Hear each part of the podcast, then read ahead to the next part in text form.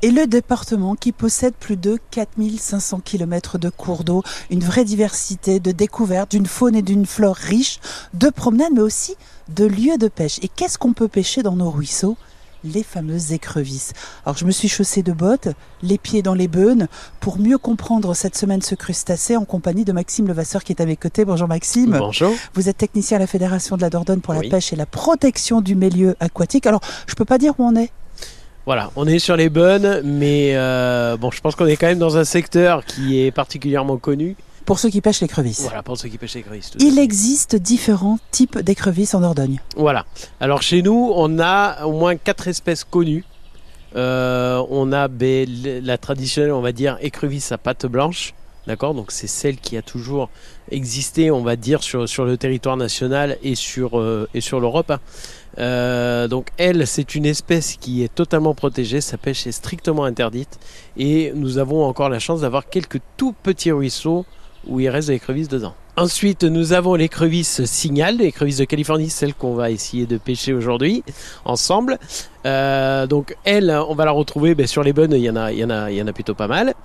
Et ensuite, on va, euh, nous avons également l'écrevisse de Louisiane, euh, donc là, on est, vraiment en américain.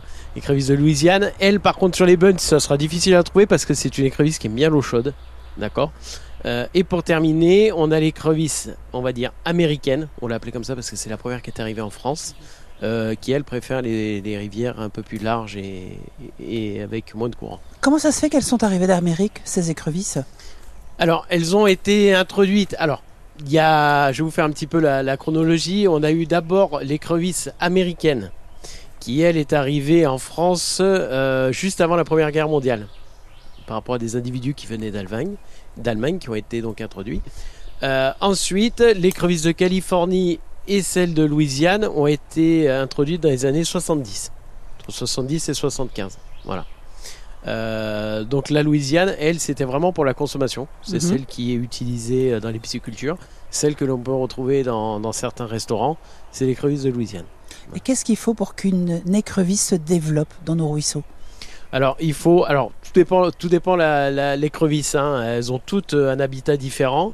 Euh, pour ce qui, on va parler aujourd'hui là de l'écrevisse de, Californie, euh, c'est semblable aux eaux de, l'écrevisse à pâte blanche. Donc c'est des eaux plutôt fraîches, mhm. plutôt bonnes, bien oxygénées, même si elle peut tolérer quand même euh, une température plus élevée que l'écrevisse à pâte blanche.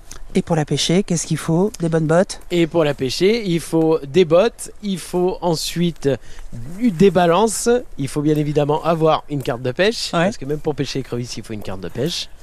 Et puis il faut euh, eh ben, un appât, donc ça peut être des abats euh, comme par exemple euh, du, des tripes de poulet, des tripes de pigeon, du poisson, enfin voilà. Et on a ramené tout ce qu'il faut pour pouvoir la pêcher, cette fameuse écrevisse. Exactement.